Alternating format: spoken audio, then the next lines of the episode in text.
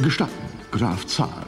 Und wissen Sie auch, warum ich so heiße? Weil ich es liebe zu zählen. Darum. Eins, zwei, drei, vier, fünf.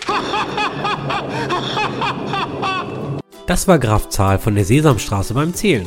Dass jemand so viel Spaß mit Zahlen hat, hört man selten. Deswegen versuchen wir, das ganze Thema heute mal von einer anderen Seite aufzurollen. Wir sprechen über Herausforderungen mit Zahlen bei der Softwareentwicklung, aber eher aus der Sicht von skurrilen bzw. unerwartetem Verhalten. Es geht um Probleme mit großen Zahlen und JSON, Integer, Under- und Overflows sowie das Jahr 2038 und das Jahr 2036 Problem – es geht um rückwärts laufende Uhrzeiten, negative Modulo-Berechnungen und wie verschiedene Programmiersprachen sich bei derselben Berechnung anders verhalten und vieles mehr.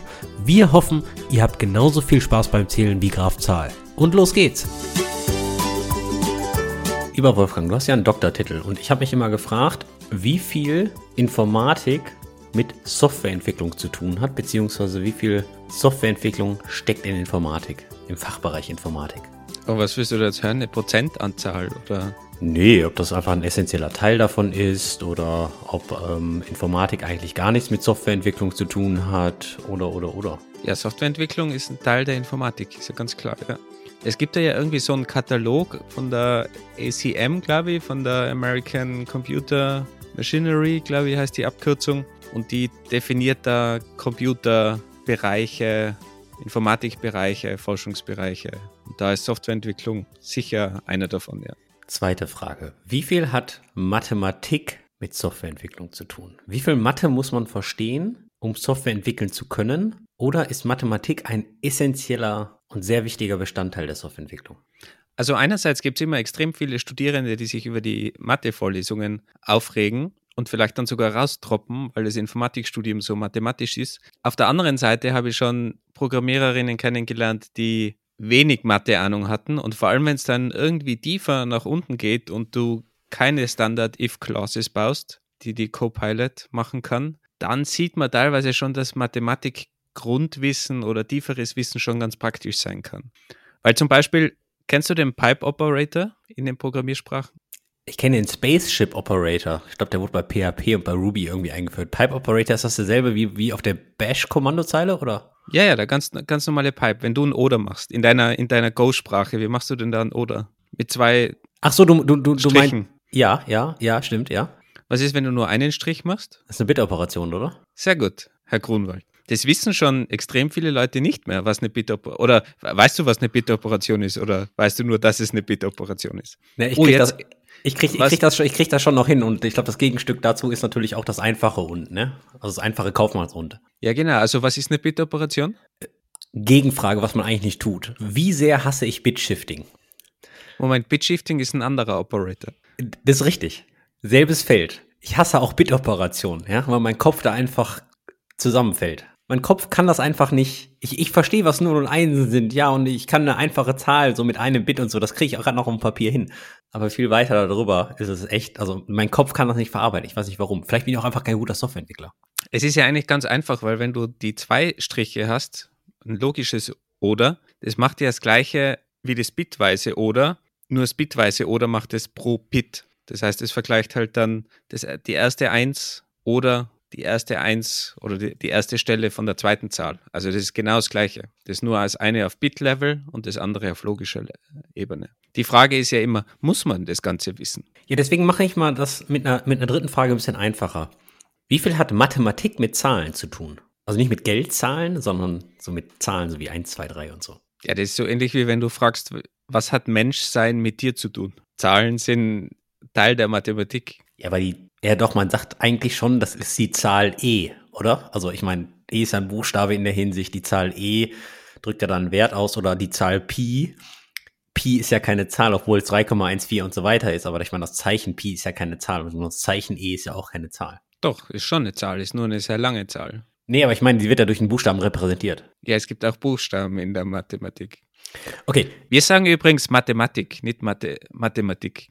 Ganz wichtig, die österreichische Betonung. Und bevor wir ins eigentliche, wirkliche Thema einsteigen, die viel wichtige Frage. Moment, sind wir nicht schon lange im Thema drin? Jetzt wird es spannend, was wir für ein Thema haben. Naja, okay, unser, unser Einsprecher hat das ja schon verraten. In welchem Jahr wurdest du geboren, Wolfgang? Hallo, Datenschutz? Ich kann es ja nicht so in die, in die Welt rausposaunen. Aber Graf Zahl sagt dir noch was, oder? Graf was? Die Sesamstraße? Kenne ich nur von Hören sagen. In der Sesamstraße gibt es Graf Zahl. Und Graf Zahl bringt den Kindern im Vorschulalter. Das ist eine, ist, ist eine Person, das ist so wie dieses Brot da, oder? ich glaube, was du meinst, ist Bernd das Brot. Das ist eine andere Generation. Also, Also das ist gar nicht Sesamstraße, okay. und ich weiß gar nicht, ob die Elemente, diese Dinger, die reden können, bei der Sesamstraße Menschen sind. Das ist eine andere Frage. Aber du kennst anscheinend nicht Graf Zahl. Ich kenne Graf Dracula. Okay, Graf Zahl bringt den Kindern im Vorschulalter das Zählen von Dingen bei. Und vielleicht war das der Knackpunkt, warum du in der Programmierung immer in Probleme mit Zahlen rennst. Weil ich die Sesamstraße nicht gesehen habe damals. Ja, weil du anscheinend Graf Zahl nicht kennengelernt hast. Ich bin mir nicht sicher, ob es die Sesamstraße so in Österreich gegeben hat, vor dem ganzen Zeitalter des Kabelfernsehens. Ich kann mich zumindest nicht erinnern, dass ich die jemals gesehen habe als Kind oder so. Hat es die überhaupt schon gegeben, wie ich jung war? Also sie läuft seit 1969. Ja, das geht sich knapp aus. Die erste deutschsprachige Ausstrahlung war im Januar 1973. Hm, Das geht sich leider immer noch aus. Aber irgendwie im österreichischen Fernsehen war die meines Wissens nicht vertreten. Wäre interessant. Okay, für alle Leute, die Grafzahl nicht kennengelernt haben und somit bei Grafzahl nicht das Zählen von Dingen gelernt haben, für die Leute haben wir heute eine besondere Episode. Und zwar sprechen wir wieder über ein Thema in der Softwareprogrammierung, wo irgendwie wir jeden Tag mit zu tun haben, aber wo ich öfters den Anschein habe, dass wir diesem ganzen Bereich sehr, sehr wenig Aufmerksamkeit schenken. Und zwar ist das einfach das Thema Herausforderungen oder vielleicht kann man auch schon Probleme mit Zahlen sagen, mit Integer, mit Floats, mit Doubles, mit Dezimals und so weiter und so fort. Also vielleicht auch über diese Art von Problemen, da wo ihr sagt, geil, endlich mal bugfreie Software geschrieben und dann deployt ihr das und nach vier Monaten habt ihr falsche Werte in der Datenbank und ihr versteht die Welt nicht mehr. Wir haben heute einfach mal ein paar klassische Real-World-Probleme rausgesucht, wo man ab und zu drüber schmunzeln kann und ab und zu sagt, what the fuck ist, was geht denn hier ab? Also was wir eigentlich machen, ist, dass der Andi heute diesen Graph Zahl spielt für die Informatik. Seht ihr das richtig, Andi? Du erklärst uns jetzt die mathematische Welt. Die erste Note in meiner Statistik 1 Klausur war, glaube ich, eine 3,7. Ich habe mich sehr gut vorbereitet gefühlt, bin da reingegangen, bin rausgegangen und gesagt, war eine mega Leistung und bin gerade mit Statistik 1 mit so einer 3,7 da, da, dabei geschlittert. Für Leute, die es nicht wissen, 4,0 ist auch noch bestanden und alles darüber ist halt, bitte wiederholen Sie die Klausur. Ja, aber Statistik hat ja wenig mit Zahlen zu tun. Zumindest mit dem, mit dem Programmieranteil der Zahlen, würde ich mal sagen. Und genau deswegen habe ich ja gefragt, was hat Softwareentwicklung mit der realen Informatik zu tun? Ich habe mal nämlich irgendwo gehört, nicht ganz so viel, aber ich versuche so ein bisschen. Und als kleine Vorwarnung, irgendwie habe ich das Gefühl, bei der heutigen Folge wird JavaScript nicht so gut davonkommen. Was war denn dein letzter Fuck-up, den du so erlebt hast mit Zahlen, wenn du irgendwie mit Zahlen hantiert hast, jetzt beim Programmieren oder sonst irgendwo in letzter Zeit? Wo ich sehr oft reinrenne, ist bei Skriptsprachen die Typkonvertierung von String nach int oder ähnliches, besonders wenn das mit einem Null-Präfix ist. Was meinst du mit einem Nullpräfix? Was, was passiert da genau? Kannst du das kurz erklären? Naja, je nachdem, welche Sprache du hast, kann diese Zahl unter anderem auch als, äh, als Oktalzahl oder ähnliches. Ähm, Was ist denn eine Oktalzahl? eine Oktalzahl ist eine Zahl mit der Basis 8, eine Dezimalzahl ist eine, eine Basis 10, eine Binärzahl ist eine Basis 2 und eine Hexadezimalzahl ist Basis 16, Wolfgang. Das bedeutet, du hast natürlich auch verschiedene Arten von Zahlen in der Programmierung, die natürlich dann auch anders repräsentiert werden. Zum Beispiel kannst du sagen, okay, Und wie repräsentiert man eine Oktalzahl? Ich, ich kenne ja Hexadezimal mit 0x, aber was ist denn dann Oktal? Soviel ich weiß, in vielen Programmiersprachen repräsentiert man eine Zahl mit Oktal, wenn die unter anderem mit, mit einer 0 beginnen kann, aber dann nur, nur die Zahlen 0 bis 7 auch drin hat. Je nach Programmiersprache ist es, glaube ich, ein bisschen anders. Das ist ja schon so ein großes Problem, dass man eigentlich ja wenig Ahnung hat, wie die Programmiersprache immer Sachen interpretiert. Und sogar wenn man mit Programmiersprachen lange arbeitet, dann sind ja so klassische Zahlenprobleme, die, die man selten antrifft, aber die dann, wenn sie mal auftreten, wirklich ein großes Problem produzieren, weil man eben keine Ahnung hat, dass da irgendwo was im Hintergrund umkonvertiert wird automatisch oder oktal interpretiert wird. Das heißt, wenn ich dann 07 zum Beispiel schreibe oder 076, dann könnte das oktal interpretiert werden. Also, wenn man zum Beispiel JavaScript im Strict Mode laufen lässt, dann kriegt man sogar einen Syntax-Error, weil die sagen Null Prefixed Octal Literals sind deprecated. Na? Also es, es geht halt schon in die, in die Richtung, je nachdem, welche Programmiersprache man wählt. Aber das, das, sind so der, der, das ist so der Klassiker, wenn ich sage, implizite Typkonvertierung, nicht explizite, implizite. Das bedeutet, wo die Runtime Engine, wo der Compiler oder der Interpreter Typen für mich konvertiert oder wo ich gegebenenfalls Typen nicht ganz unter Kontrolle habe, kann natürlich auch sein. Und dann gegebenenfalls noch eine unglückliche Zahl habe, weil du hast ja keine Oktalzahl, wenn du in der Zahl eine 9 hast, dann ist es ja keine Oktalzahl mehr und somit kann es dann nicht mehr als Oktalzahl interpretiert werden. Also du merkst schon, da, da, da müssen dann so ein paar Sachen halt schon zusammenkommen. Aber das ist so, wo ich immer, wo ich öfter mal reinrenne. Ich habe gerade ganz kürzlich in der MySQL-Datenbank eine Division durchgeführt also in einem SQL-Statement. Was kommt da als Typ raus, Andy? Was glaubst du? Keine Ahnung. Ja, es ist gar nicht so leicht zu sagen. Meine Annahme war, es ist Float oder so. Hab dieses Ding in JavaScript einfach nach JSON konvertiert. Was kommt raus? Ich gehe, ich springe hier von einem Raten ins andere. Also bei JavaScript und JSON kann man immer, wenn man keine Ahnung hat, am besten String sagen. Das stimmt immer.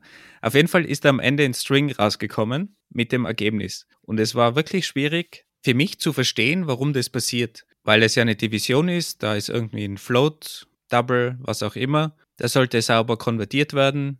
JavaScript habe ich auch die Zahl exportiert, ist dann ein String. Und die Frage war für mich ja auch, wo liegt das Problem? Liegt es an der Datenbank? Liegt es an JavaScript? Liegt, liegt es an der JSON-Library? Also du hast ganz viele Punkte, wo dieses Problem auftreten kann. Und das Debugging ist dann auch nicht so leicht, weil du musst herausfinden, okay, wo werden da was für Datentypen verwendet. Und am Ende ist es einfach so, dass das Ganze ein sogenannter New Decimal Wert ist, der ganz speziell definiert ist. Und JavaScript kann natürlich mit sowas nicht umgehen und wandelt es dann einfach auf, in String um, damit man auf der sicheren Seite ist und keine Präzisionsfehler oder ähnliche Dinge hat.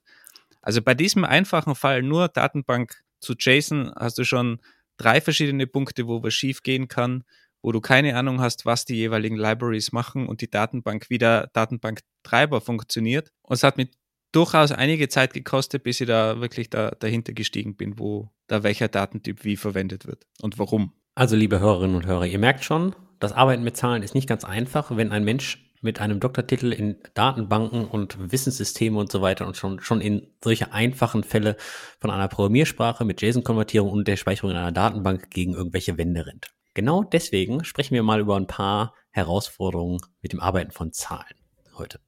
Bevor wir aber in die Probleme einsteigen, machen wir mal einen ganz kurzen Einstieg in Datentypen, damit wir mal jeden abholen. Also Grafzahl, leg los. Grafzahl. Wenn Grafzahl das folgende in der Sesamstraße als Wissen vermittelt, dann fände ich das schon ziemlich cool, muss ich zugeben.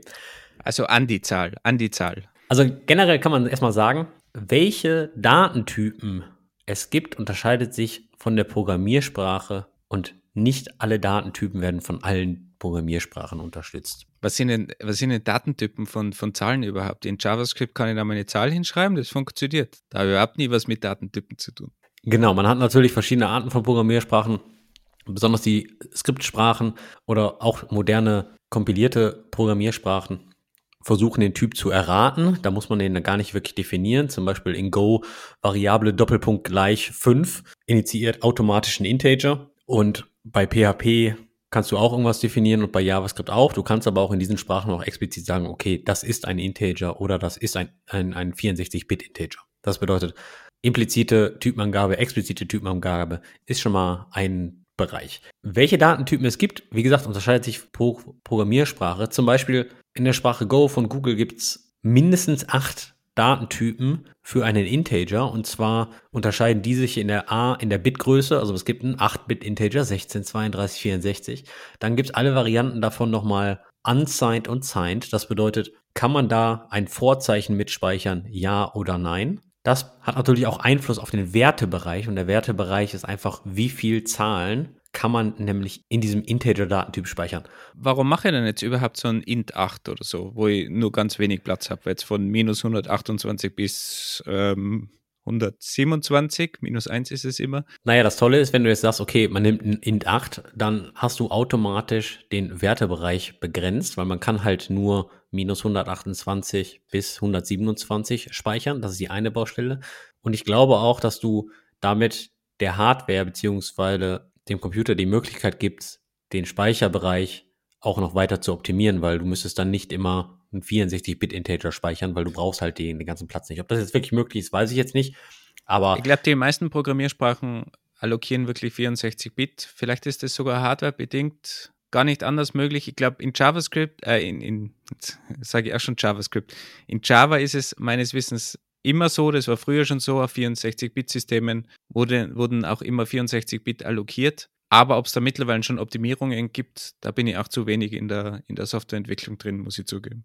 Aber man könnte es zumindest optimieren und Datenbanken, eh, da, da spielt es natürlich eine große Rolle, wenn du das dann wirklich irgendwo ablegst. Die Datenbanken optimieren die das natürlich auf jeden Fall, den Speicherbereich. Auf jeden Fall gibt es Programmiersprachen, wie zum Beispiel Go, da kannst du sagen, okay, ich möchte sogar ein unsigned Integer mit 64-Bit haben. Das bedeutet eine Ganzzahl, die einen Wertebereich hat von 0 bis, und jetzt kommt eine ganz lange Zahl mit 20 Stellen. Das bedeutet, da kann man nicht die Zahl minus 1 drin speichern, weil sie einfach das Vorzeichen nicht mitspeichert, weil sie nicht vorzeichenbehaftet ist. Auf der anderen Seite kann man natürlich auch ein int 64 deklarieren. Da hat man dann einen Wertebereich von minus eine 19-stellige Zahl bis plus eine 19-stellige Zahl. Also groß. Groß. Dann gibt es natürlich die ganze Sache auch noch mit Fließkommazahlen. Float oder Double heißt das in vielen Programmiersprachen. Moment, was ist der Unterschied zwischen Float und Double? Das ist, glaube ich, wirklich der zu speichernde Wertebereich. Und die Präzision im Fließkomma-Bereich, wenn mich das jetzt gerade nicht trickt. Also es ist, es ist eigentlich ganz einfach zu, zu merken. Double heißt Double, weil einfach doppelt so viele Byte verwendet werden. Das heißt, im klassischen Verständnis sind es einfach 8 statt 4 Byte. Das heißt, du hast eine höhere Präzision. Und darum heißt das Ding Double. Dass das mittlerweile nicht mehr so ganz hundertprozentig genau definiert ist. MySQL hat er teilweise auch andere Definitionen. Du hast gerade richtig gesagt, es gibt Float 32, Float 64. Also das ist ja eigentlich schon wieder das Gleiche. Also es ist nicht mehr so klar definiert, aber das ursprüngliche, also die klassische C-Definition war einfach Double 8 Byte Float 4 Byte. Einfach mehr Genauigkeit. Und ich hatte gerade gesagt, es unterscheidet sich pro verwendeter Sprache. In JavaScript sieht die ganze Sache anders aus. In JavaScript hat man gar keinen Datentyp Integer, sondern da hat man nur den Typ Number. Und Number ist eine Double Precision 64-Bit-Zahl im Binary-Format. Buzzword Bingo. Also da hat man automatisch eine Fließkommazahl. Also jede Zahl in JavaScript ist eine Fließkommazahl. Und die Eigenheit an JavaScript ist jetzt folgende. Die Größe und Genauigkeit der gespeicherten Zahl ist begrenzt. Das bedeutet, in JavaScript können Ganzzahlen nur im Bereich 2 hoch 53 im negativen und im positiven Bereich ohne Genauigkeitsverlust dargestellt werden. Es gibt eine Konstante, die nennt sich number.maxSafeInteger.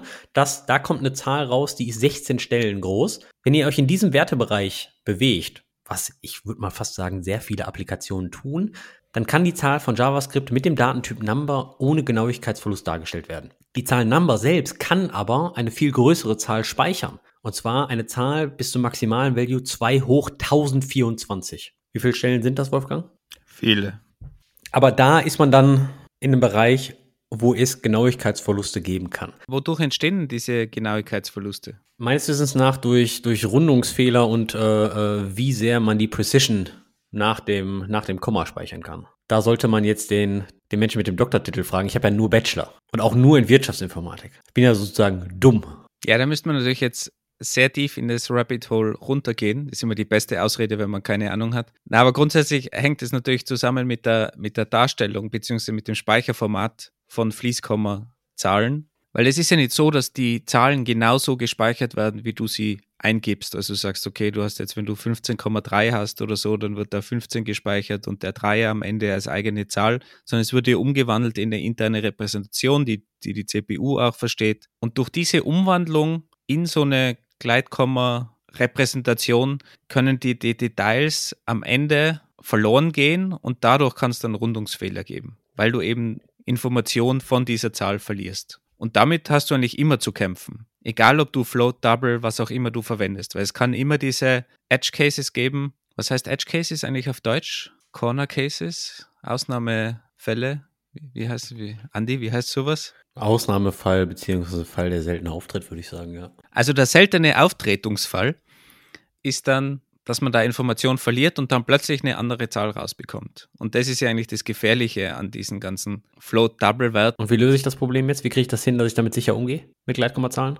Ja, es kommt darauf an, was du machen willst. Da kommen wir eh später noch drauf. Aber wenn du Float und Double verwendest, hast du einfach Ungenauigkeiten. Damit musst du einfach leben. Das ist so.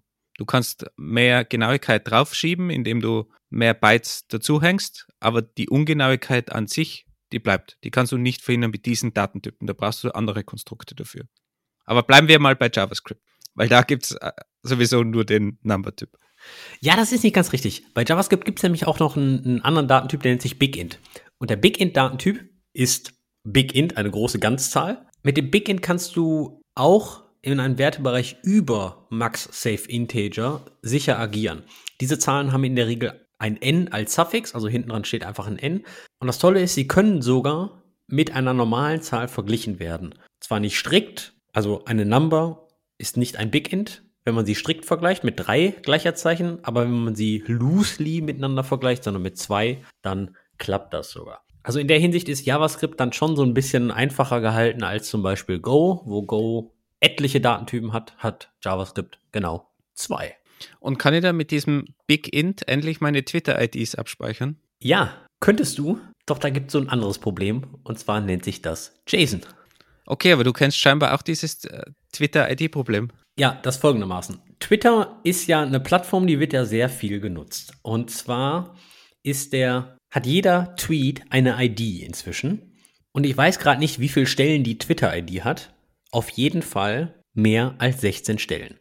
Und jetzt ist es in JavaScript so, hatten wir gerade gesagt, dass der Number-Datentyp einen Max-Safe-Integer-Wertebereich hat von 16 Stellen. Alles drüber ist so ein bisschen ungenau und das Problem ist, wenn du dann mit der ID rechnest, dann hast du eine, kriegst du ein anderes Resultat raus, was dann auf eine andere Twitter-ID lenkt, was dann einfach ein anderer Tweet ist. Relativ doof. Das hat die Twitter-API dazu bewegt, ihre Tweet-IDs einmal als Integer rauszugeben, aber auch als String-Datentyp. Das bedeutet, quatsch du mit der Twitter-API, kriegst du die Tweet-ID zweimal in zwei verschiedenen Formaten. Und das haben sie nur gemacht, damit JavaScript die Tweet-IDs lesen kann. Also wenn du mit JavaScript und der Twitter-API arbeiten musst, dann nutze bitte die String-Repräsentation der Tweet-ID. Jetzt könnte man fragen, Moment mal, du hast ja gerade von dem JavaScript-Datentyp BigInt gesprochen. Warum nutzt denn Twitter nicht BigInt? Ja, sagen wir, es ist kompliziert. Funktioniert der überhaupt überall mittlerweile? Kann ich den in jedem Browser verwenden? Wenn du mit Internet Explorer 6 unterwegs bist, glaube ich nicht, aber ich weiß ja nicht. Sollen wir mal Can I Use checken? Check mal. Andy checkt jetzt live. Sieht auf jeden Fall sehr grün aus, ja. Würde, würde ich schon sagen. BigInt kann man relativ gut überall nutzen in jedem Browser. Aber nur weil wir JavaScript verwenden, heißt das nicht, dass wir im Browser sind, Wolfgang. Denn auch serverseitig gibt es ein Problem, weil da gibt es dieses tolle Format, das nennt sich JSON, JavaScript Object Notation. Was hat denn jetzt JSON mit Server zu tun? Du kannst JSON auch im Client verwenden, lieber Backend-Developer. Das ist richtig, das ist richtig. Es ist nun mal so, dass die Twitter API als Response JSON gibt. Und die JSON.parse-Funktion kann kein BigInt.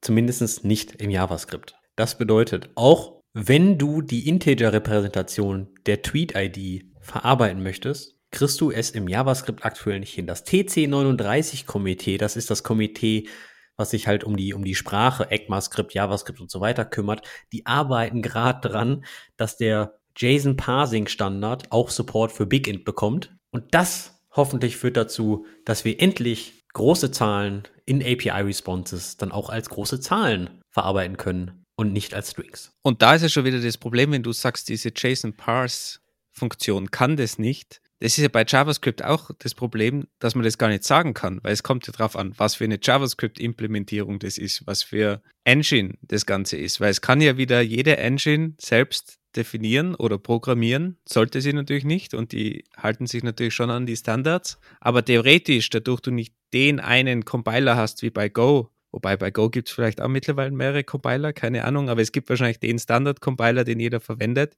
und dort ist es natürlich relativ einheitlich. Bei JavaScript läufst du immer in einer anderen Engine, in einem anderen Browser und kannst damit gar nicht wissen, dass das überall funktioniert. Und das ist ja immer so diese Schwierigkeit mit JavaScript. Und bei JSON sind wir ja dann auch noch außerhalb von JavaScript. JSON-Implementierungen gibt es ja in jeder Sprache, in Python, in Go. Und wie die dann agieren und funktionieren, ist ja wieder eine andere Sache. Also das ist immer super schwierig bei diesen allgemeingültigen Standards und die vielleicht auch gar nicht hundertprozentig definiert sind, weil keine Ahnung, ob jetzt JSON an sich das Format genau definiert, was das für ein Datentyp überhaupt ist und wie viel Bit der hat oder Byte der hat zur Repräsentation. Ja, ich spreche natürlich eins zu eins von der Umsetzung des Parsing-Standards. Also wie sollst du welchen Wert betrachten und behandeln? Und auch die Runtime-Engines von JavaScript in den Browsern vereinheitlichen sich da mehr und mehr. Also die V8 von, von Google, die ist ja mehr und mehr in diversen Browsern drin oder WebKit oder ähnliches.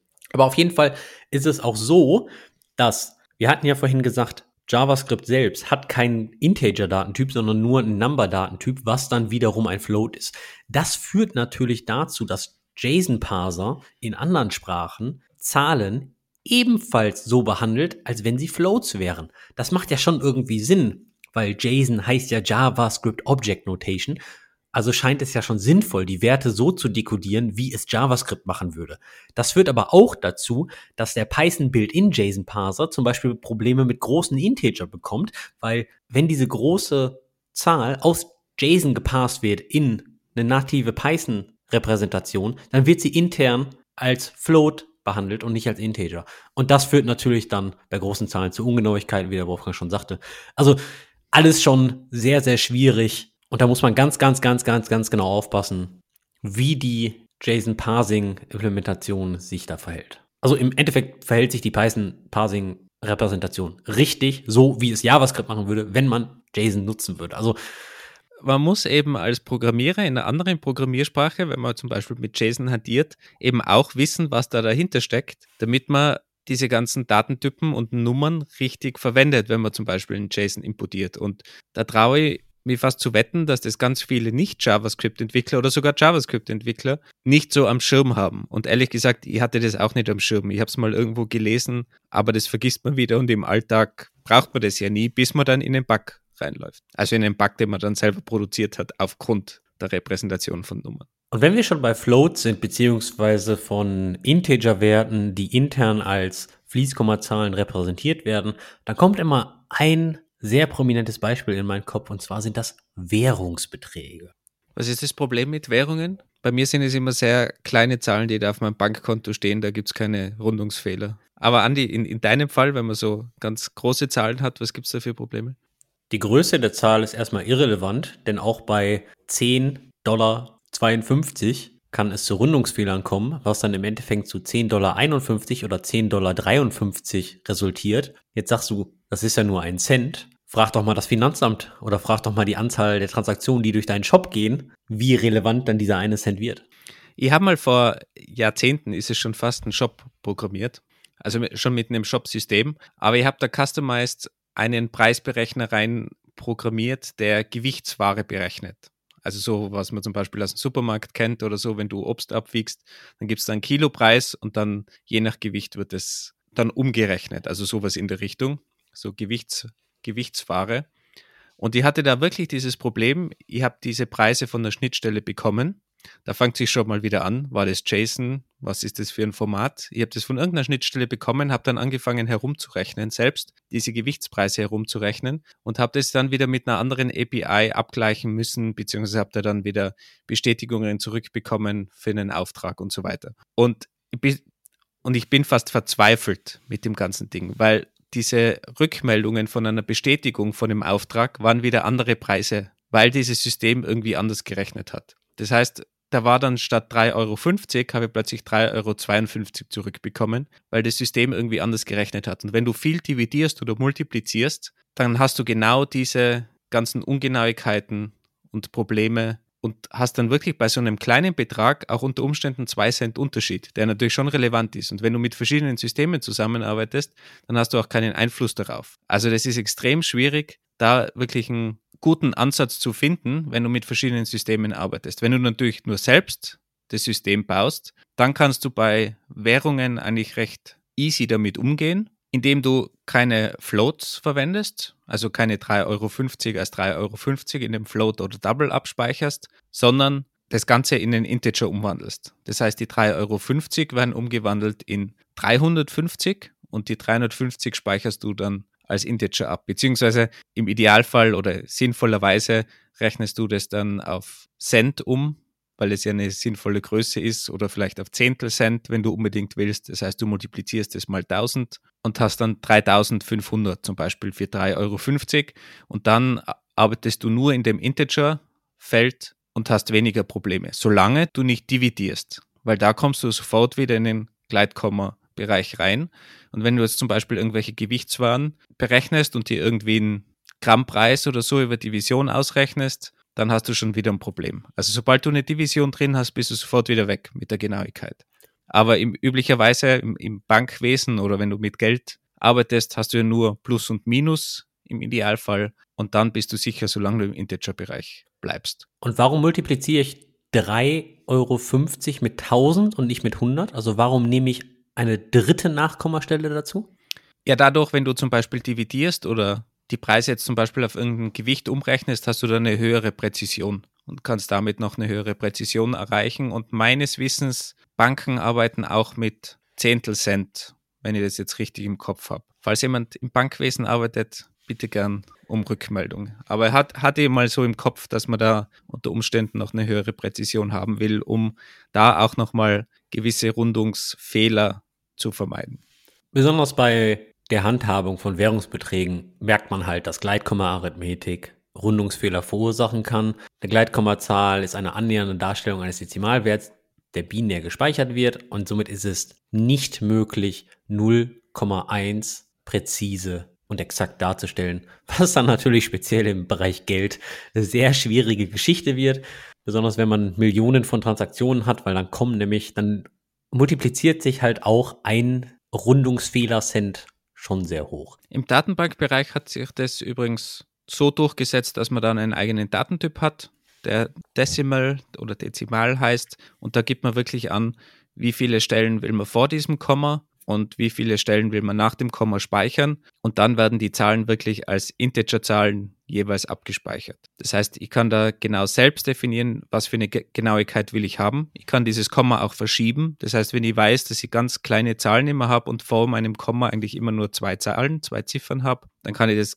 dort auch drin definieren und kann mir hinten dann wieder eine höhere Genauigkeit rausholen. Also der wandelt das dann intern sozusagen wieder auf eine wenn man so will, auf eine Integer-Repräsentation, auf eine Ganzzahl-Repräsentation um. Also die Faustregel ist hier niemals eine Währung als Float in der Datenbank abspeichern, nämlich die große Internet-Empfehlung ist, dass man sie als Dezimal mit vier Nachkommastellen präzise abspeichert, weil wenn man nämlich die Nachkommastellen definiert, dann kommt es da auch nicht so zu Rundungsfehlern, weil man die ganze Sache begrenzt. Ich glaube sogar, dass Float und Double mittlerweile auch anders gehandhabt wird in MySQL zumindest und die auch in so eine Repräsentation übergehen. Ich glaube, man kann die klassische Gleitkomma-Darstellung, bin ich mir gar nicht sicher, ob man die überhaupt noch so machen kann in der MySQL-Datenbank. Hat sich auch einiges geändert. Der MS SQL Server von Microsoft hat sogar einen eigenen Datentyp, Money und Small Money. Ah, was ist denn Small Money? Das super. Anscheinend die Geldbeträge, mit denen du hantierst, Wolfgang. Small Money. Von, nee. von den Normalsterblichen, ja. Also laut Internet äh, wird die ganze Sache dann aber auch als Big Int auf der, auf der Festplatte gespeichert. Deswegen sagt man auch generell, okay, nutzt man Dezimal 19.4 und dann seid ihr da einigermaßen safe. Und was übrigens auch noch so ein großes Problem ist und was ich zuerst erwähnt habe, auch mit, wenn man mit anderen Systemen arbeitet. Ich hatte gerade gestern eine Episode von unserem befreundeten Index Out of Bounds Podcast gehört. Und die haben gesprochen über Fremdencode und wie man mit Fremdencode arbeitet und wie schwierig das ist. Und auch da wieder, Libraries sind ja auch fremder Code, wenn man so will. Aber auch wenn man mit anderen Leuten zusammenarbeitet, das ist natürlich halt extrem relevant, wenn es dann um solche Dinge geht. Wie handhabt denn dieser fremde Code oder nur diese Funktion diese Datentypen und welche Berechnung kommt da zum Einsatz. Also in Shop-Systemen ist es teilweise so, dass du gar kein Plus und Minus verwendest, sondern es gibt eigene Funktionen in dem Shop-System, die Add oder Sub oder so heißen. Und da kannst du dann zentral festlegen, wie mit Datentypen umgegangen wird, damit du das eben zentral hast und überall gültig hast. Und wenn du mit anderen Leuten zusammenarbeitest oder mit anderem Code, mit anderen Libraries, dann musst du dir natürlich sicher sein, was passiert da. Und wenn wir dann in Skriptsprachen sind, in JavaScript, PHP oder was auch immer, dann werden da ja auch Datentypen einfach so hin und her konvertiert, ohne dass man was weiß, umgecastet. Und da läuft man natürlich dann auch gern in Probleme. Wenn du irgendeine Library verwendest und du denkst dir, die macht irgendwie coole Berechnungen mit deinem Preis und da geht es um Euro und du verlierst dann die Präzision in dieser Library, dann hast du natürlich auch ein Problem und das muss dir auch bewusst sein. Oder wenn du zum Beispiel in SQL was berechnest, so wie ich am Anfang erwähnt habe, wenn du eine Division in SQL machst, was wird denn dann da verwendet für diese Division? Wird dann Float, ein Double New Decimal, was für ein Decimal verwendet. Also auch da, das läuft ja transparent im Hintergrund ab, ohne dass man das mitbekommt. Und da können sich extrem leicht Fehler einschleichen. Aber man kann es natürlich auch zum Vorteil verwenden. Ich weiß nicht, ob du diese Geschichte kennst. Diese Entwickler, die sich dann im Bankenbereich immer diese Rundungsfehler selber abgesaugt haben, da wo gerundet wird und haben sich dann das auf ihr eigenes Konto überwiesen, was die Bank so verliert durchs Runden. Und am Ende sind die mit sehr, sehr viel Geld ausgestiegen, weil sie sich einfach diese mini, mini, mini Beträge sich einfach rausgeholt haben aus dem System. Können wir gern verlinken, wenn ihr die Geschichte nochmal findet. Wolfgang, jetzt testen wir auch mal dein Wissen. Quizfrage. Was passiert denn, wenn ich auf einem Integer, der kein Vorzeichen repräsentiert, also unsigned Integer, ein 0 minus 1 mache? Wenn ich versuche, in den negativen Bereich zu gehen bei einem nicht vorzeitig behafteten Integer. In welcher Programmiersprache? Oder SQL oder Excel? Wo, wo mache ich denn das? In der Bash? Kann Bash überhaupt zahlen? Ja, anderes Thema. Gibt es da Unterschiede? Ja, das ist die Informatiker-Antwort. Wenn du keine Ahnung hast, dann stellst du mal eine Gegenfrage, in was für einem Kontext man sich denn da befindet. Das ist immer ganz, ganz wichtig. Du bist ja auch so ein Kontextfan. Darum kann man sich immer auf die Programmiersprache rausreden. Weil ich bin mir fast sicher, dass das jede, jede Programmiersprache anders handhabt. Also wenn man das in PHP macht, gut, da gibt es keinen Unsigned, das ich fix setzen kann, höchstwahrscheinlich. Der würde mir wahrscheinlich irgendwas umkonvertieren, dieser Interpreter, und dann irgendeinen Mull ausspucken. Wenn du das in C machst, ganz klassisch, da bekommt man dann wahrscheinlich irgendeine ganz große Zahl minus 40 Millionen irgendwas. Da gibt es wahrscheinlich sicher irgendeinen Underflow, Overflow, irgendeinen Flow, vermute ich mal. Das sind so die Klassiker, wo man sich selber ins Knie schießt in C. Also, was ganz klar ist, man bekommt auf keinen Fall nicht minus 1 raus, weil man hat ja keinen Minus-Wertebereich. Vielleicht nur zur Vollständigkeit, was ich mir erwarten würde, ist ein Fehler. Das heißt, dass ich irgendwo einen Fehler bekomme, hey, ich mache da was Unerlaubtes. Das wäre ja eigentlich das Schöne. Ja, und da kommen wir jetzt in diesem, es ist kompliziert Bereich. Also es ist, es ist wirklich so, wenn du bei einer Sprache unterwegs bist, die unsigned Integer-Datentypen hat, das ist ja die erste Baustelle, dann kriegst du bei einem 0 minus 1 in der Regel den Overflow und es fängt dann ganz oben wieder an. Ja, so nach dem Motto, du bist der Erste in der Schlange und stellst dich bei der Achterbahn ganz hinten wieder an. Und somit bist du der Letzte in der Schlange. Somit kriegst du den höchsten Wertebereich, den höchsten möglichen, die höchstmögliche Zahl aus dem Wertebereich. Jetzt ist es doch nun mal so. Super, jetzt denke ich ständig an diese Achterbahn und ich verstehe das, die Lösung nicht einmal mehr. Also Achterbahn ist definitiv ein schlechtes Beispiel, um mir das zumindest zu erklären. Also wenn du auf einem UINT32, also auf einem unsigned Integer mit 32 Bit ein 0 minus 1 machst, dann ist das Ergebnis eine zehnstellige Zahl. Ja, du bekommst wahrscheinlich das Maximum minus 1, oder? Theoretisch ja. Oder halt genau das Maximum. Aber das ist dieser Off-by-One-Error, von dem wir immer reden. Aber ist egal. Peanuts, da, da sprechen wir gar nicht drüber. Aber der Clou ist ja, hat deine Programmiersprache überhaupt einen Unsigned Integer? Weil das Lustige ist eigentlich, Python zum Beispiel hat keine Built-in Unsigned Integer Datentypen. Java hat auch keine Built-in Unsigned Integer Datentypen. Es gibt eine Integer Class, die kann das, aber der native Datentyp ist nicht existent. Und du bekommst dann auch einen Underflow, wenn du bei Java sowas machst. Achso, es gibt gar keinen Unsigned. Das heißt, du, du kannst gar nicht zwingend machen. Du bekommst dann trotzdem einen Minuswert. Ganz genau. Ruby ist ganz geil, weil Ruby einfach zwischen den Datentypen hin und her konvertiert und der ganze Prozess ist sehr transparent. Das bedeutet auch, wenn du sagst, du möchtest 32 oder, oder 8-Bit-Integer und du gehst dann, packst da irgendwie eine ganz große Zahl rein, dann konvertiert der intern automatisch zu einer Big Num. Ich weiß nicht ganz, ob das geil ist, oder ob ich das schrecklich finde. Ich habe mir da noch keine Meinung drüber gebildet. Es ist auf jeden Fall so ein bisschen Magie, wie Ruby halt auch so ist, finde ich. Man muss ja auch dazu sagen, warum das Ganze meistens so schwierig ist und keine Fehlermeldungen ausspuckt, ist da, dass wir da über native Datentypen sprechen, die meistens einfach nicht gecheckt werden. Weil das sind halt sehr rudimentäre Operationen und wenn du da noch irgendwelche komplizierten Checks einbaust, dann kann es natürlich sein, dass du auch Performance Probleme bekommst. Aber theoretisch wäre das ja kein Problem, das, das einzubauen. Und wie du richtig sagst, wenn du eine Klasse machst, die das alles checkt, könntest du es natürlich genauso machen. Aber du bläst deine Sprache natürlich schon extrem auf damit. Und ich vermute mal, ohne jetzt ein Sprachdesigner zu sein, dass das schon Grund ist, warum das teilweise so dreckig, würde ich mal sagen, gehandhabt wird. Ah, du kannst dich halt, wenn du eine Sprache designst, auf den Standpunkt stellen, okay, der Programmierer muss schon wissen, was er da tut. Deswegen, du kannst halt die Arbeit auf den Programmierer abwälzen.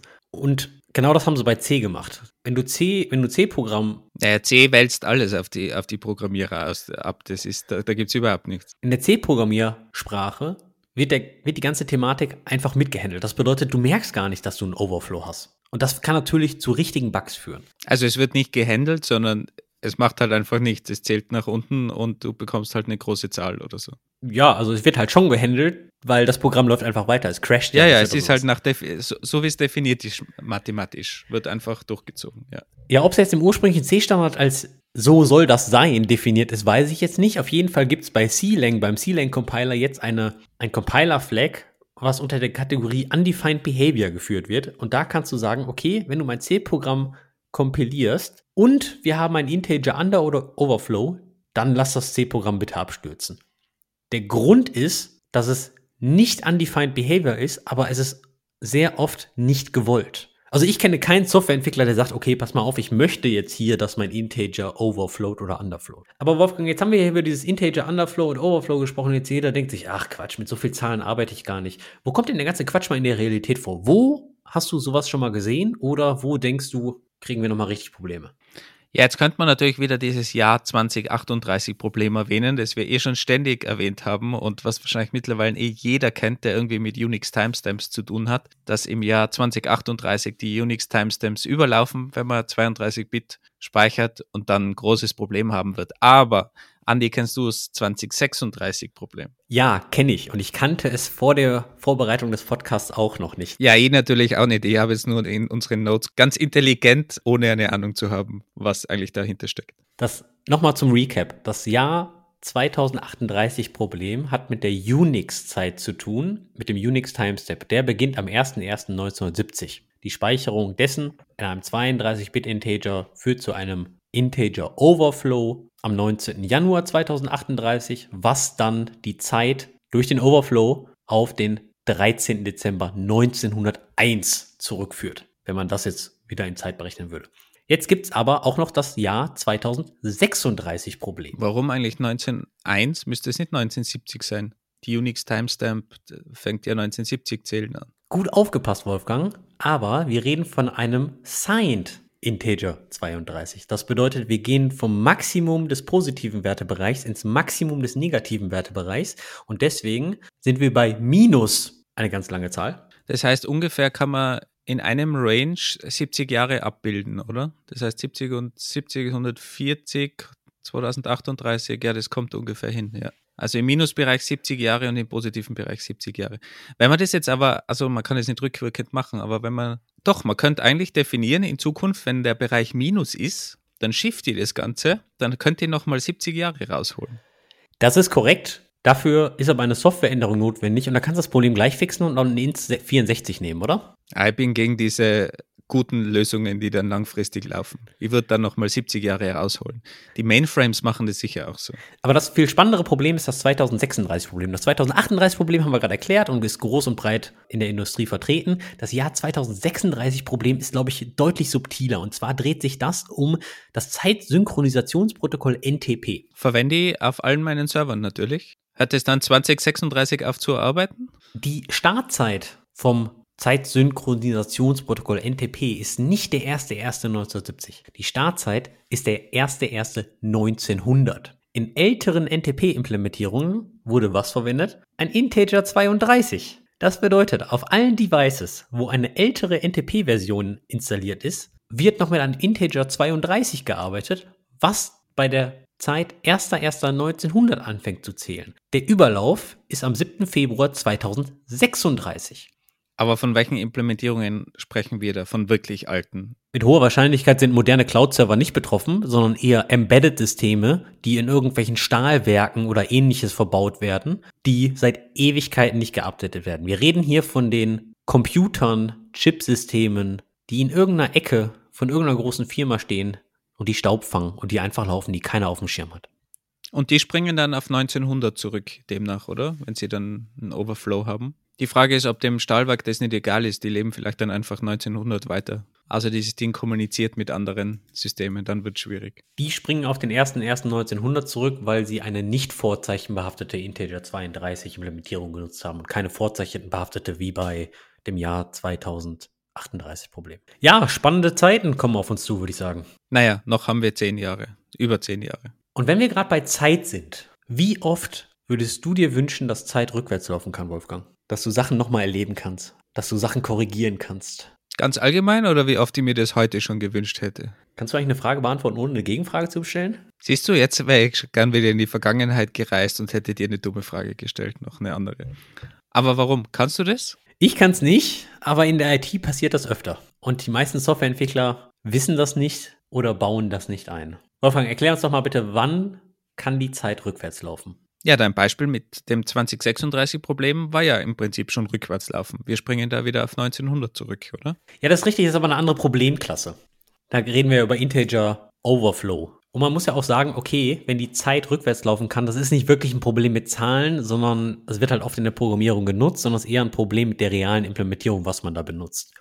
In klassischen Implementierungen ist es eigentlich so, dass man die aktuelle Zeit erhebt, um irgendwas zu messen. Zum Beispiel die Zeit zwischen zwei Events oder man nutzt die Zeit, auf jeden Fall die aktuelle Zeit, also den 13. März 9.53 Uhr, um diesen Wert mit irgendwas zu vergleichen. Und man geht von der Annahme aus, dass Zeit immer nur in eine Richtung geht, immer vorwärts. Also meine Zeit geht immer vorwärts. Ich weiß nicht, wie, wie deine Zeit so ist. Dann nutzt du, glaube ich, andere Computer oder lebst auf einer anderen Erde als ich, weil Zeit läuft eigentlich nicht immer vorwärts. Und zwar gibt es die sogenannte Leap Second. Leute, die schon länger in der Informatik sind, haben davon schon mal gehört. Leute, die irgendwie erst neuerdings mit modernen Linux-Kerneln und so weiter und so fort zu tun haben, da ist das kein Thema mehr, weil Linux das inzwischen ganz gut abfangen kann. Aber früher hat das immer zu sehr komischen Problemen geführt.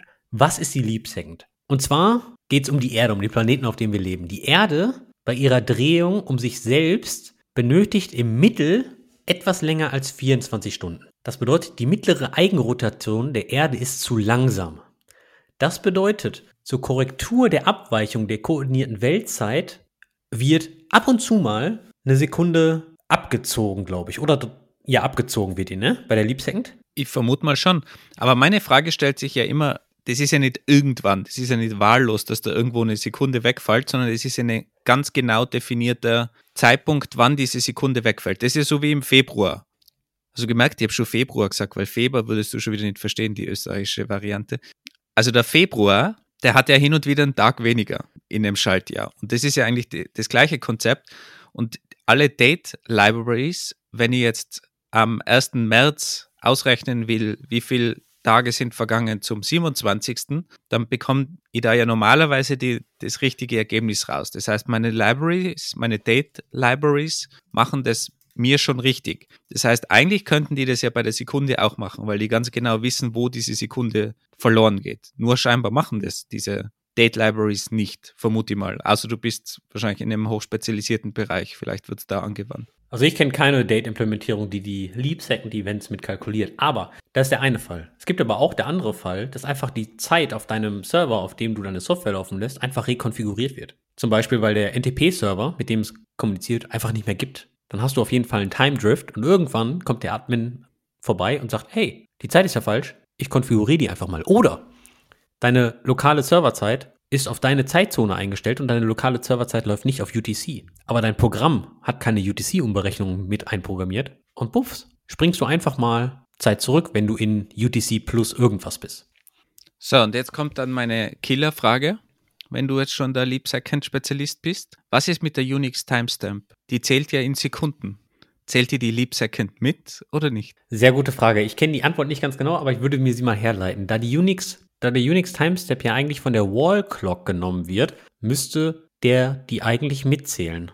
Weil die Wall Clock ist ja die aktuelle Zeit auf dem Server, in der wir uns bewegen. Und davon holt die sich die Unix Timestamp. Und wenn die aktuelle Zeit einfach eine Sekunde zurückspringt, dann müsste die Unix, der Unix Timestamp die eigentlich mitzählen. Ich habe natürlich in der Zwischenzeit schnell gegoogelt und so wie das aussieht, hat die Unix Timestamps keine Leap Seconds, weil sie immer gesynkt ist mit UTC. Also genau so, wie du es jetzt hergeleitet hast.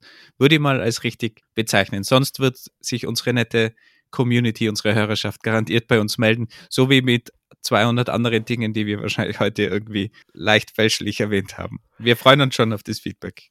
Aber generell reden wir hier natürlich von einer gewissen Zeit, und zwar reden wir von der Wall Clock Time, die unerwartet zurück bzw. vorspringen kann. Und in der Programmierung habe ich gerade schon erwähnt, wird sie oft genutzt, um die Dauer von zwei Punkten zu messen oder um alle x Sekunden einen Prozess zu starten, wie zum Beispiel einen Ticker oder einen Timer. Jetzt stellt sich natürlich die große Frage, Wolfgang, wie baue ich das denn richtig? Zeitberechnung, Datumsberechnung und Co. ist ja einer der drei, vier, fünf harten Elemente der Softwareentwicklung. Also wie schütze ich mich vor zurücklaufenden Uhrzeiten? Ja, du hast ja üblicherweise mehrere Möglichkeiten, auf Zeit zuzugreifen und die klassische ist einfach auf die Systemzeit zuzugreifen, also wirklich auf die Zeit mit Datum und so weiter.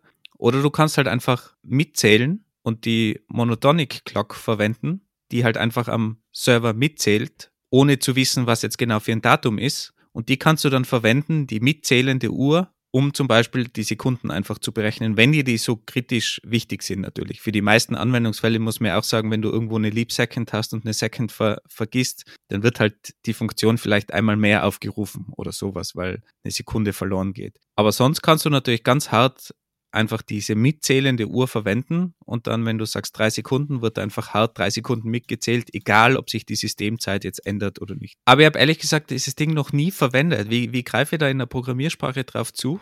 Habe ich da eigene Funktion wahrscheinlich, oder? Jede Programmiersprache hat in der Regel in der Standard Library einen Zugriff auf die Monotonic Clock, ja. Das ist einer der häufigsten Fehler, die ich in Recruiting Case Studies sehe. Weil viele Case Studies haben ein Element drin, ja, berechne mal bitte irgendwie die Dauer, wie lange ein HTTP-Request gedauert hat. Und für solche Anwendungsfälle sollte man in der Regel eine Montonic Clock nutzen und nicht die aktuelle Zeit, weil die aktuelle Zeit kann zurück und vorspringen. Und weil man da ja Subtraktionen macht, Startzeitpunkt, HTTP-Request, Endzeitpunkt, und dann rechnet man Endzeitpunkt minus Startzeitpunkt, Startzeitpunkt minus Endzeitpunkt. Endzeitpunkt minus Startzeitpunkt meinst du? Die größere, die größere Zahl minus der kleineren Zahl. Ganz einfach. Sagen wir, sagen wir mal so. Dann rechnet man Endzeitpunkt minus Startzeitpunkt und dann bekommt man einfach eine negative Zahl raus. Bei einem vorzeichneten behafteten Integer. Ja, das wird ja alles immer komplizierter, umso mehr mit Datentypen wir sprechen. Aber für solche Elemente nutzt man eigentlich eine Motonic Clock und nicht die aktuelle Wall Clock. Wobei ich würde das jetzt vielleicht nicht gerade als Fehler bezeichnen, aber wenn man natürlich viel damit macht, könnte man natürlich auf sowas umsteigen. Aber um jetzt mal schnell zu checken, wie lange dauert irgendwie ein Request oder so, finde ich, ist das, ist das schon ausreichend, ja. Meines Erachtens nach ist das ein Fehler, weil wenn nämlich die Leap Second hast, dann hast du in deinen Dashboards überall mega Spikes in den, in den Performance-Zeiten und Co. Ja, ich sage ja, wenn du das regelmäßig trackst, ist es sicher sinnvoll. Aber wenn du jetzt nur mal schnell während der Entwicklung irgendwas testest oder so, dann ist es meiner Meinung nach komplett ausreichend. Wenn du natürlich ganze Statistiken fährst, kann das unter Umständen schon eine Auswirkung haben. Das stimmt natürlich. Und machen, machen wir uns mal nichts vor. Ob du jetzt time.now nimmst oder time.monotonic now, also es ist ja kein großer Unterschied. Ja, hast du mich über, überzeugt. Ich werde es in Zukunft verwenden. Jetzt habe ich wieder was gelernt, Andi, sehr gut. Also ich habe ganz viel gelernt, aber was ganz Konkretes, das in Zukunft machen werde. Und das nächste Problem ist wirklich, wirklich skurril. Und zwar geht es um eine Modulo-Operation. Wolfgang, ich hatte dich am Anfang der Episode gefragt, wie viel Mathematik mit der Softwareentwicklung zu tun hat. Und du hast gesagt, essentieller Part. Wie oft verwendest du die Modulo-Operation in deinem Source Code? Oft, sehr oft natürlich. Was ist ein klassischer Anwendungsfall? Ich glaube, der Klassiker ist eigentlich immer, wenn man durch Listen öfters durchläuft und einfach immer plus eins macht, damit man dann wieder am Anfang von dem Array anfängt mit dem Index. Das ist, glaube ich, so der Case, der, der mir am öftesten unterkommt. Das bedeutet in der Regel, dass du Modulo-Operationen mit zwei positiven Zahlen machst. Genau. Hast du schon mal eine Modulo-Operation mit einer negativen Zahl gemacht? Ja, habe ich. Und ich habe mich auch damals gefragt, was denn da eigentlich rauskommt, weil ich mir selber nicht sicher war und habe es dann in der Programmiersprache eingegeben und gecheckt, was wirklich rauskommt. Weil man kann das Ganze ja positiv rechnen, einfach dieses Vorzeichen ignorieren, im positiven Space rechnen und dann wieder dieses Minus davor schreiben. Oder mehr im mathematischen Sinn, da kommt dann was anderes raus. Also das ist gar nicht so leicht zu definieren. Und genau darum geht es bei dieser Problemklasse. Modulo-Operation mit negativen Zahlen. Das ist eher eine Designentscheidung der Programmiersprache, wie die einzelnen Programmiersprachen ihre mathematischen Bibliotheken gestalten. Nehmen wir mal als Beispiel minus 13 modulo 3. In Sprachen wie Python, Lua, Haskell, Ruby und Dart kommt dort 2 raus. In Sprachen wie JavaScript, Go, PHP, Rust und Scala kommt da minus 1 raus. Und ich so, hä? Warum ist das so, Wolfgang? Ist Mathematik nicht eigentlich idempotent? Müsste Modulo nicht eigentlich immer das gleiche rauskommen? Ja, die klassische Division mit Rest ist meines Wissens nur für positive Zahlen definiert. Und irgendwann hat man sich halt überlegt, okay, für negative Zahlen wäre das aber auch ganz praktisch. Und ich kann jetzt natürlich von zwei Seiten rechnen. Das heißt, wenn ich jetzt minus 13 modulo 3 rechne, ich könnte jetzt natürlich sagen, ich multipliziere diese 3 mit minus 5 3 mal minus 5 ist minus 15. Und um jetzt auf minus 13 zu kommen, addiere ich 2 plus 2. Dann bin ich bei minus 13. Ihr könnt es natürlich aber auch anders sehen.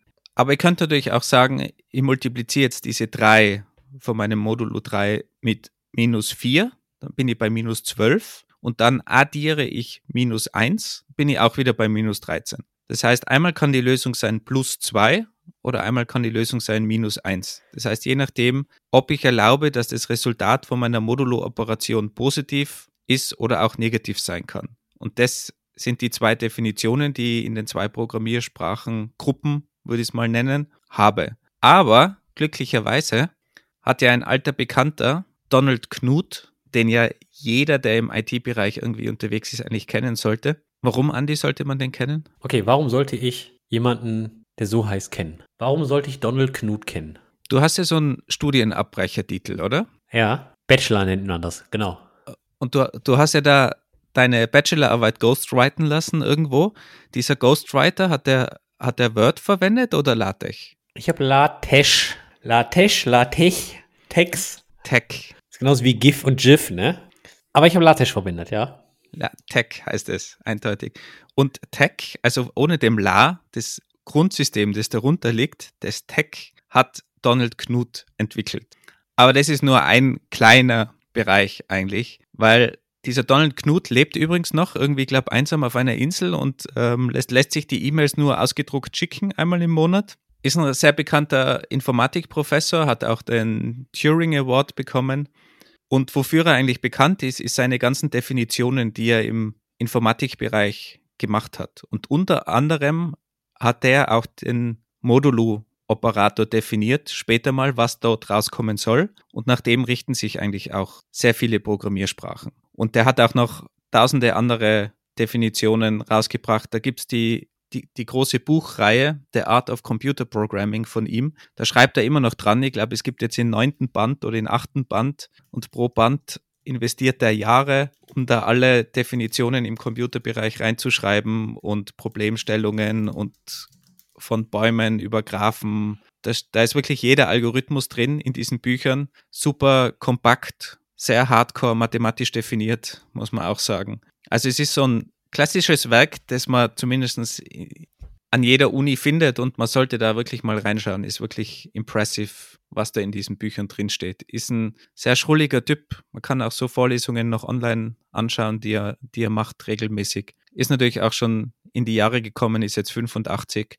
aber hat wirklich viel bewegt im, im Computerbereich und unter anderem eben auch diesen Modulo definiert. Und damit ist der Knut auf der Python, Lua, Haskell, Ruby Tartseite, weil der Divisor, also das Vorzeichen vom Divisor, bestimmt das Resultat. Also in dem Fall, man rundet ab. So, jetzt könnte man sich natürlich hinstellen und sagen, das ist doch gar kein Problem für mich, denn ich habe meine komplette Infrastruktur in Ruby. Dann ist das ja kein Problem. Oh, warte, was ist da hinten? Ich glaube, die Microservice-Fraktion meldet sich gerade. Da habt ihr natürlich ein klitzekleines Problem, wenn ihr ziemlich viel Modulo-Operationen macht und verschiedene Microservices habt. Einen in Python, einen in Ruby, einen in Go, einen in JavaScript.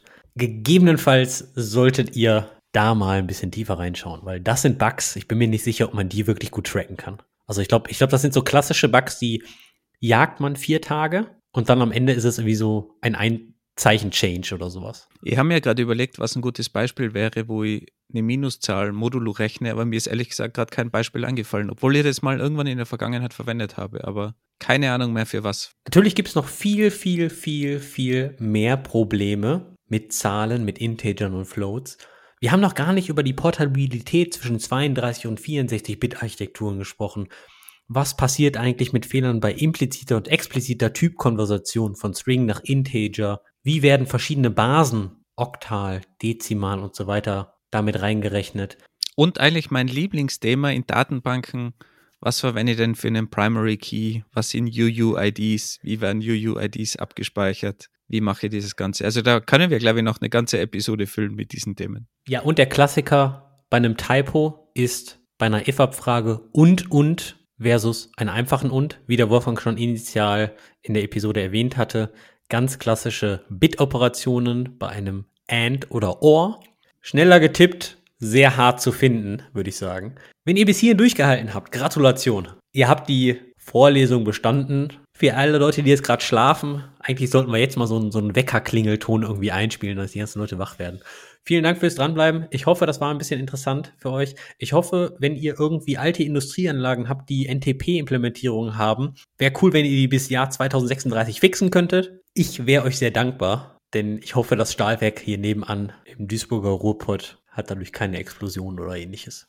Und sonst, wenn Leute jetzt eingeschlafen sind, auch kein Problem, weil ihr habt mittlerweile rausbekommen, dass es ganz viele Einschlaf-Podcasts gibt und die wirklich boomen. Insofern, wenn wir da eine gewisse Hörerschaft covern können, auch kein Problem. Bin ich offen für alles.